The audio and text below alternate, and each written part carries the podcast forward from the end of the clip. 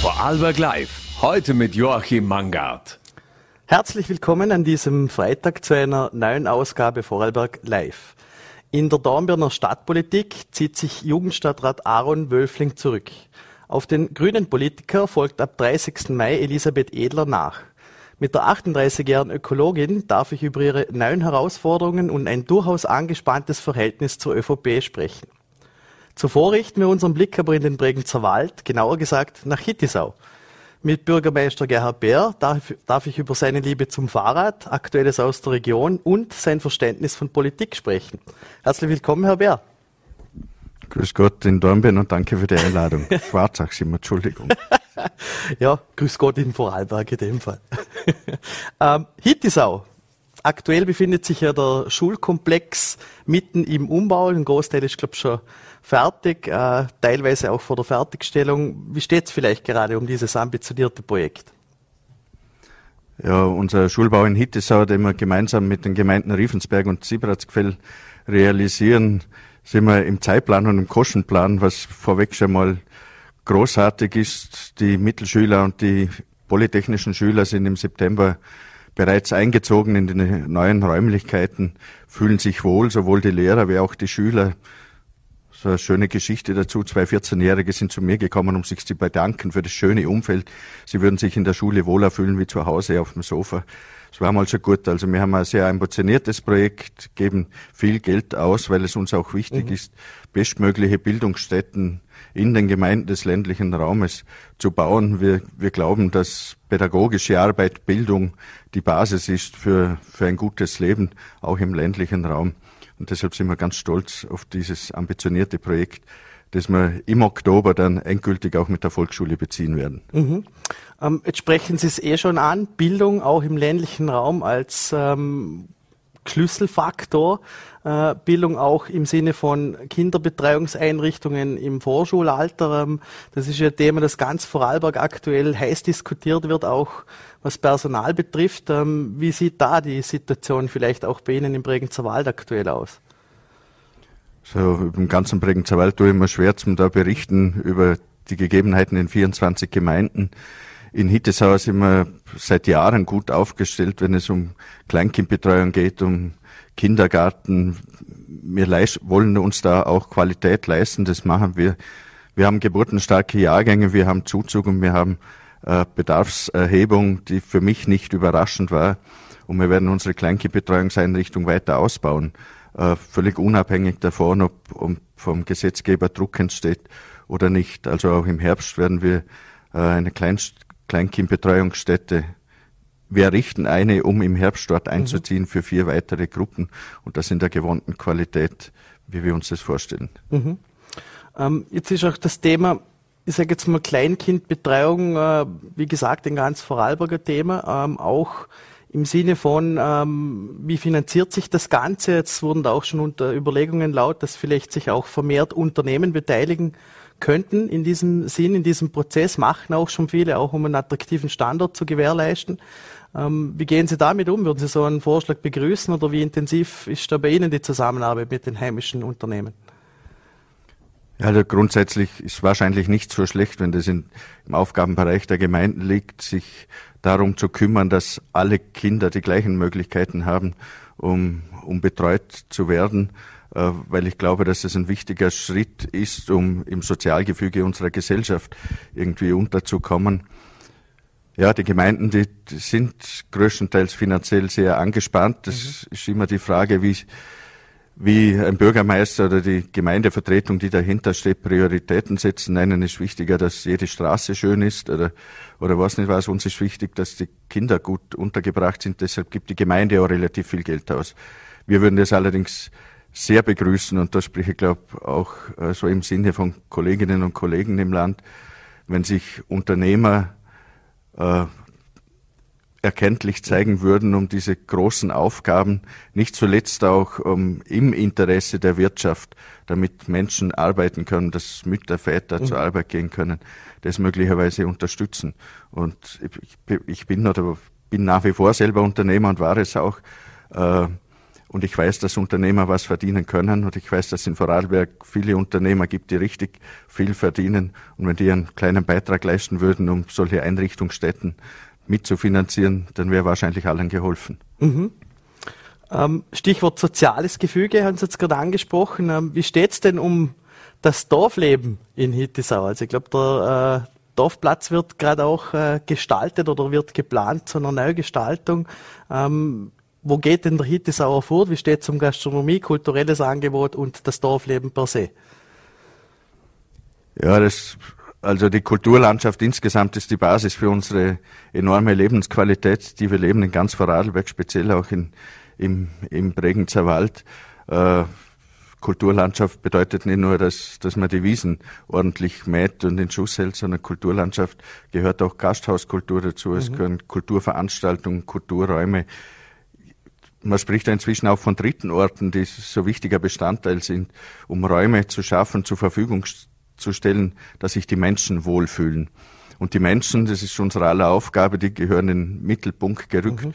Und das machen wir auch in vielfältiger Form. Und die Frage zum Dorfplatz, ja, da gibt es seit langem ein Projekt, Zentrumsentwicklung, da haben wir eine sehr fleißige Arbeitsgruppe, die jetzt tatsächlich äh, es geschafft hat, einen Vorschlag zu machen in der Gemeindevertretung, der auch verabschiedet wurde, eine, um eine Begegnungszone zu schaffen am Dorfplatz. Dorfplatz ist in den meisten Gemeinden des Landes der wertvollste Platz. Mhm wird nicht ganz unüblich in unseren Breitengraden vor allem für das Abstellen von Autos verwendet. Das wollen wir nicht, weil wir wollen, dass sich die Menschen begegnen, kommunizieren, sich unterschwellig treffen können und und dafür braucht es Aufenthaltsqualität. Und Aufenthaltsqualität ist nicht zwischen den parkenden Autos, sondern auf einem freien Platz, bestenfalls zwischen den Gasthäusern, die wir nach wie vor haben. Wir sind stolz drauf mhm. und das ist auch gut so. Wir unterstützen das. Ja, und das ist wichtig, glaube ich. Dort findet Begegnung statt in den Gasthäusern, an, an Dorfplätzen. Ähm, wir haben einen Platz der Begegnung geschaffen, der wunderbar ist und dazu einlädt. Mhm. Wie schwierig ist es vielleicht gerade auch äh, aus Sicht von kommunalpolitischer Ebene, auch aus Sicht von Bürgermeistern, ähm, diese Plätze zu schaffen, auch wenn es um ähm, Standortentwicklung geht, auch um, äh, um angesprochen Leerstand oder auch, dass man halt versucht, ähm, da nicht einen Ausverkauf der Heimat zu betreiben, sondern genau äh, an solchen Plätzen das schillernde Leben des Bregenzer Waldes stattfinden zu lassen. Ja, die Herausforderungen sind sehr unterschiedlich. Wir in Hittesau haben uns immer wieder getraut, Experten einzubeziehen in, in die Überlegungen und haben auch fürs Zentrum einen, einen Wettbewerb ausgelobt, so Einladungen an Architekt, immerhin an Gruppen von Architekt, Landschaftsplaner und Verkehrsplaner, die sich überlegen sollten, wie sowas zustande kommen kann. Und das war jetzt ein langer Prozess seit 2015 bis jetzt, um, um so weit zu kommen, diese Entscheidungen zu treffen. Und mit kleinen Schritten kann das passieren. Es ist sehr energieintensiv, es braucht viele Diskussionen, es gibt sehr viele verschiedene Interessensgruppierungen, die da unter einen Hut zu bringen sind. Aber mit, mit entsprechender Überzeugungskraft, das brauchen wir in unserer Gemeinde mhm. auch, die politische Konstellation zwingt uns quasi dazu, äh, schaffen wir das aber, dass wirklich alle verstehen, was es braucht, damit eine Gemeinde im ländlichen Raum auch zukunftsfähig sein kann. Mhm. Äh, wunderschönes Stichwort zukunftsfähig. Zukunft bedeutet auch attraktiv zu sein für junge Menschen, äh, für junge Familien. Äh, wie steht's da? Da wird ja oft ähm, gerade auch in ländlichen Gemeinden darüber gesprochen, äh, da gibt's keinen attraktiven Arbeitgeber oder da braucht's ein Pendelwesen in die Großstädte oder auch, dass da die, das Arbeitsumfeld denn äh, besser wäre. Ähm, wie verhindert man das? Wie wird man attraktiv für junge Menschen? Ja, die die Frage ist gut. Ich bin 2015 gefragt worden, wie ich mir das vor, was ich eigentlich will als Bürgermeister. Meine Antwort war, wie ich auch schon erwähnt habe, wahrscheinlich hundertmal inzwischen. Eine Gemeinde, Gemeinde im ländlichen Raum kann nur, sich nur, nur zukunftsfähig sein, wenn sie attraktiv ist für junge Frauen und somit für junge Familien. Das heißt, wir brauchen eben diese Orte, über die wir gesprochen haben. Wir brauchen kulturelles Angebot.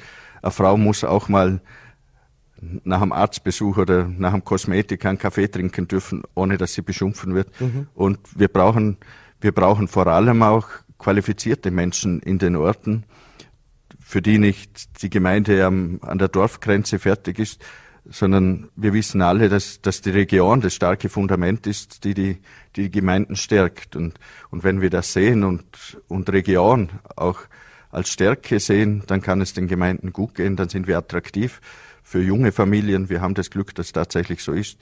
Nicht zuletzt deshalb, weil wir großzügig waren mit Kleinkind in der Treuungseinrichtung, weil wir unser Kinderhaus saniert haben, weil wir die ganze ausspannendste Thema für kleine Gemeinden, weil wir die ganzen Verwaltungstätigkeiten von der pädagogischen Leitung im Kindergarten weggenommen haben, damit sie sich beschäftigen kann mit dem, was sie gelernt hatten, was sie gerne tut, nämlich bei den Kindern sein.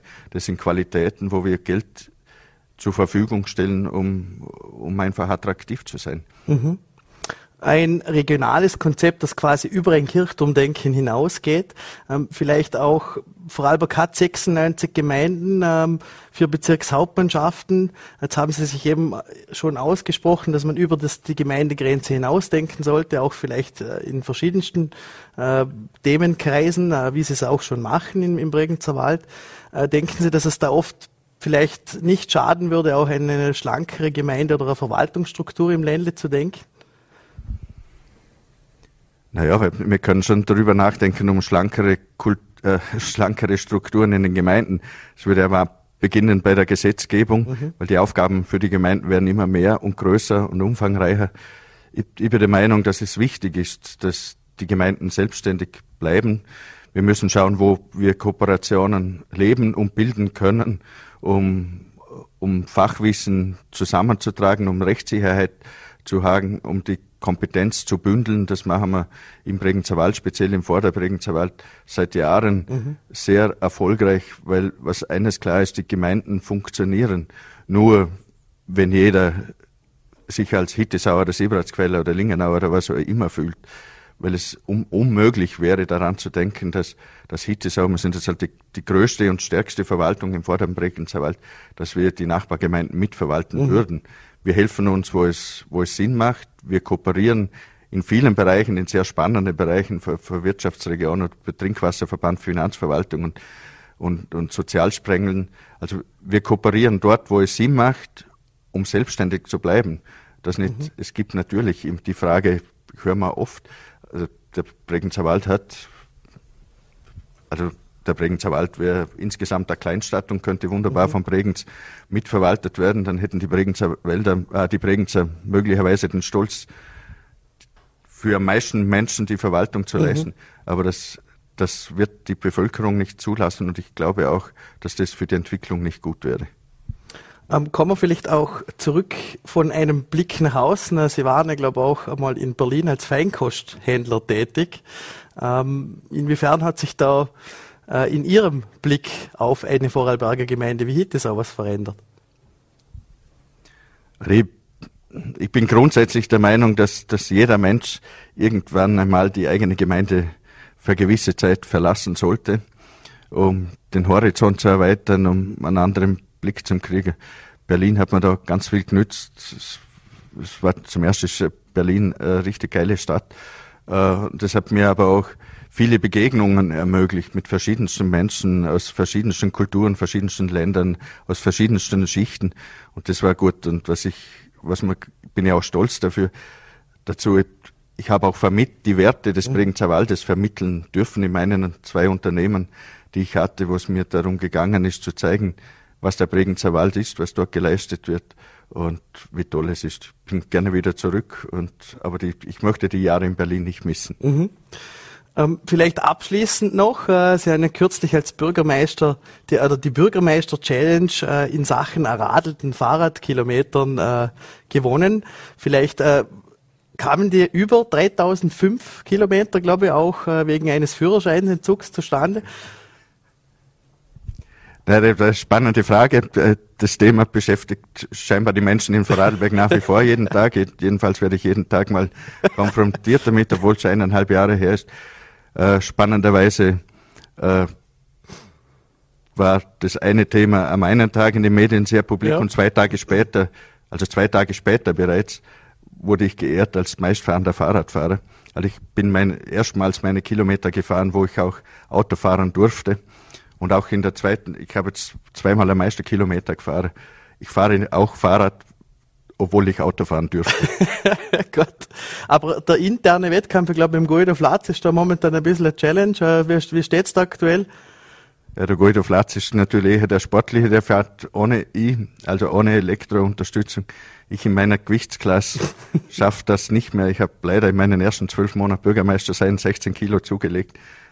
Meine sportliche Karriere ist vorbei. Jetzt fahre ich mit Elektroantrieb und kann mich deshalb nicht auf Augen, Augenhöhe mit dem Herrn Flatz messen. ja, aber was nicht ist, kann ja noch werden. Und ich glaube, der Bregenzer Wald eignet sich ja hervorragend fürs Fahrradfahren. Ich sage mal vielen lieben Dank für den Besuch im Studio und gute Heimreise in dem Fall. Ja, danke für die Einladung. Alles Gute und ich wünsche eine gute Zeit. Und vergesst nicht zu lachen und fröhlich zu sein. Dankeschön. Äh, zurück ins Studio in Dornbirn bleibt kein Stein auf dem anderen. Ähm, zunächst verloren die Grünen den Vizebürgermeistersessel, der eigentlich an Juliane Alton gehen sollte. Und nun tritt nach 14 Monaten Jugendstadtrat Aaron Wölfling zurück. Mit der ÖVP sei in Dornbirn kein Staat zu machen. Ich darf seine designierte Nachfolgerin Elisabeth Edler bei uns im Studio begrüßen. Herzlich willkommen bei Vorarlberg Live, Frau Edler. Hallo, danke für die Einladung. Ja, äh, ein recht unbekanntes Gesicht, das wir heute bekannt machen dürfen. Ähm, vielleicht wie überraschend kam denn auch für Sie oder auch für Ihre Partei der Rücktritt Ihres Parteikollegen Aaron Wölflings? Ja, sehr überraschend. Er war ja leider nicht so lange im Amt. Das war für uns ein, eine große Überraschung und wir haben uns das gut überlegt, wer da am besten von unserem Team nachfolgen kann. Und für mich war es auch eine natürlich größere Entscheidung, oder? Das ist jetzt, ich war zwar schon vorher in der Politik tätig, ich arbeite im Landtagsclub bei den mhm. Grünen, aber dann in die erste Reihe zu gehen, ist doch was anderes. Das überlegt man sich gut und wenn man sich dann dafür entschieden hat, dann geht's los. Mhm. Wie heute schon. Genau. Ähm, vielleicht äh, der Herr Wölfling hat ja auch als Grund genannt, dass es da zu Diskrepanzen mit der städtischen Volkspartei gekommen ist. Ähm, können Sie das unterschreiben oder worin liegen da die Differenzen? Also ich verstehe die Frustration von jungen Menschen sehr gut, dass beim Klimaschutz das Tempo nicht stimmt. Aber ich muss gleichzeitig sagen, dass wir in Dornbirn schon auch uns selbst sehr hohe Klimaschutzziele gesteckt haben, auch mit der Volkspartei. Und wie die aber jetzt ähm, einzuhalten sind, also den Weg dahin, der ist noch nicht festgeschrieben und da müssen wir noch alle hart dran arbeiten. Das wird möglich sein, das muss möglich sein, meiner Meinung nach. Und da gilt es, Mehrheiten dafür zu finden, jeden Tag neu. Wenn es gestern nicht passiert ist, dann wird es hoffentlich morgen passieren. Mhm. Ähm, eine Mehrheit, die sie da verloren haben, war es, äh, als es damals um den Vizebürgermeistertitel ging. Äh, wie schwer liegt da immer noch ähm, das, das Unmissverständnis? Ja, das ist natürlich schon noch ein Schmerz. Ich glaube, die Juliane Alton wäre eine fantastische Bürger Vizebürgermeisterin gewesen. Ähm, aber die Politik ist eine Suche nach Mehrheiten. Ich glaube, da, das ist vor allem nicht nur ein Schmerz für, die, für uns Grüne in Dornbirn, mhm. sondern auch ein Schmerz für die gesamte Opposition. Wir hätten da schon ein stärkeres Gegengewicht auch zur ÖVP sein können. Das hat die ganze Opposition vertan. Und jetzt heißt es einfach aufstehen, durchatmen und weitergehen. Mhm. Aber man tragt es natürlich schon mit sich. Dann blicken wir positiv in die Zukunft. Ähm, wie lauten denn jetzt die Herausforderungen? Also Jugendstadträtin und auch äh, beauftragt für interkulturelle Zusammenarbeit, bleiben die Agenten dieselben? Das weiß ich noch nicht. Mhm. Diese Kompetenz liegt ja bei der Frau Bürgermeisterin. Ähm, ich nehme an, weil es ja sonst auch wirklich sehr viel Unruhe in die ganze Stadtregierung bringen würde und würde mich auch freuen, das weiter zu verfolgen. Ähm, aber das ist noch nicht fix. Ich bin ja auch noch nicht offiziell im Amt. Mhm. Ähm, trotzdem vielleicht Einblick auf die Jugend in Dornbirn. Äh, wie attraktiv ist denn die Messestadt aus Ihrer Sicht für Jugendliche? Ähm, ich glaube, es ist im Moment überall für Jugendliche recht schwierig. Also wir haben, wir wissen, dass der Stresslevel bei Jugendlichen sehr hoch ist. Wir wissen, dass die psychische Belastung sehr hoch ist. Im Moment schaut es in der Zukunft nicht rosig aus und da müssen wir als Stadt auf jeden Fall auch auf unsere Leute, auf unsere zukünftige Bevölkerung gut aufpassen. Und das habe ich ähm, vor, ganz gut im Auge zu haben, wenn es mein Ressort wird. Mhm.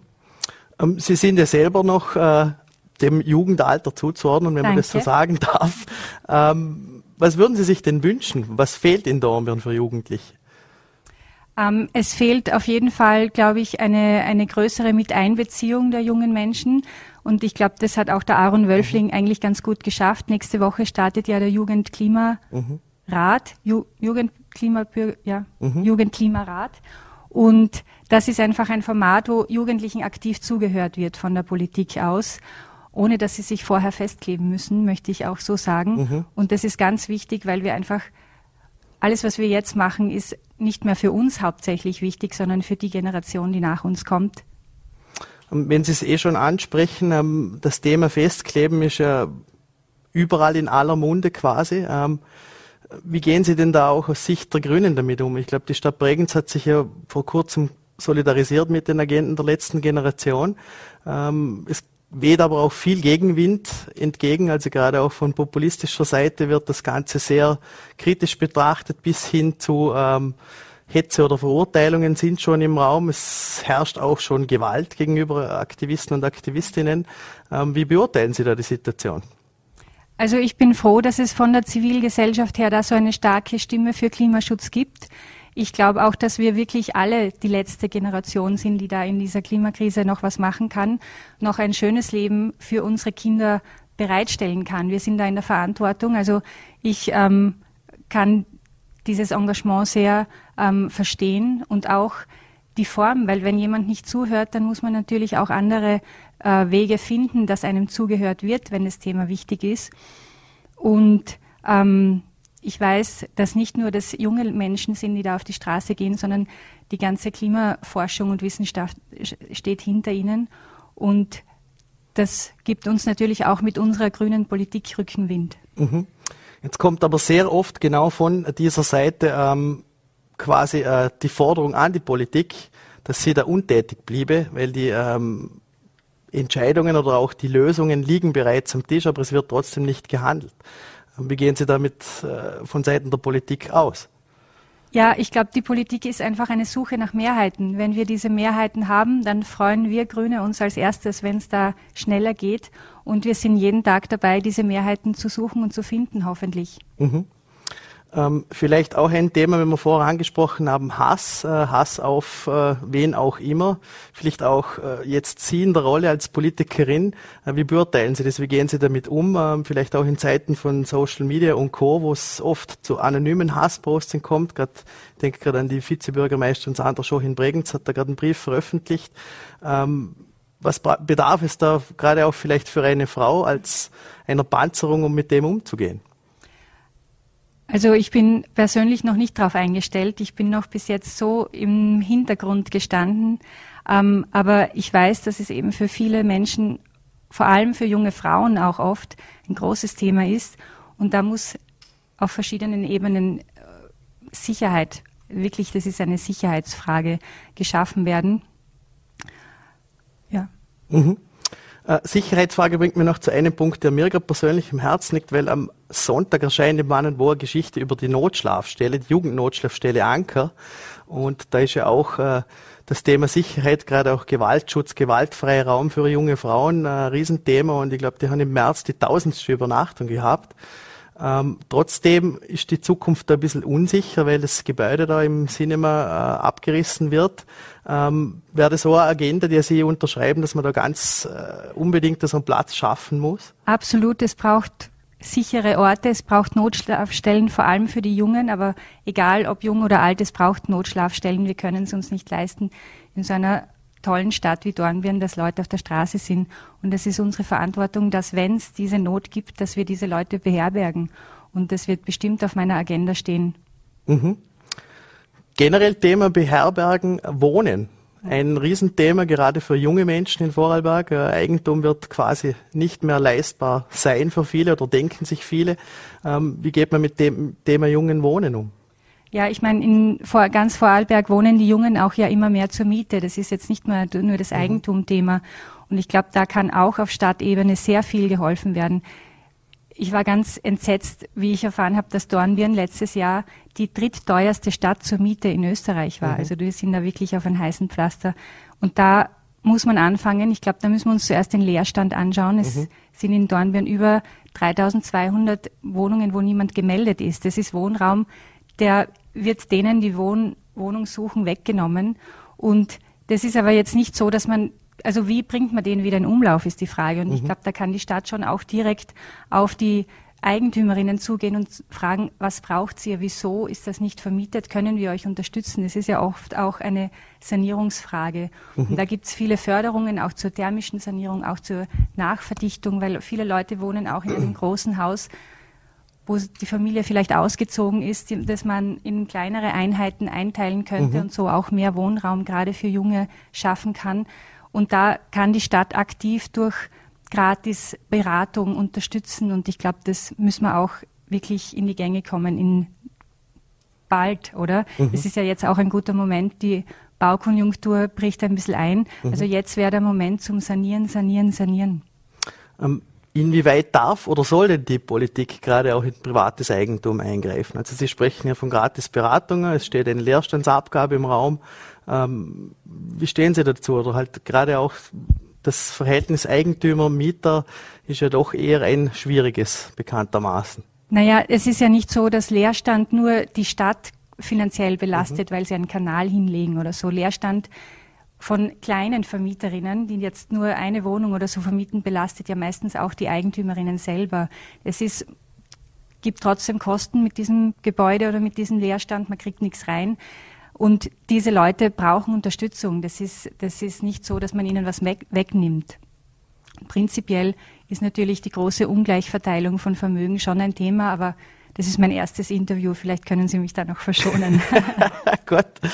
Ähm, vielleicht auch eine Rolle, die Ihnen dann zuteil wird, interkulturelles Miteinander. Ähm, jetzt haben wir gerade in Dornbirn des Öfteren, steht das auch in den Schlagzeilen, äh, Brennpunkt Bahnhof, ähm, äh, diverse Jugendliche, Jugendkriminalität, ähm, Reibungspunkte zwischen äh, Gruppen aus mit migrantischer Herkunft oder auch einheimischen Alkohol.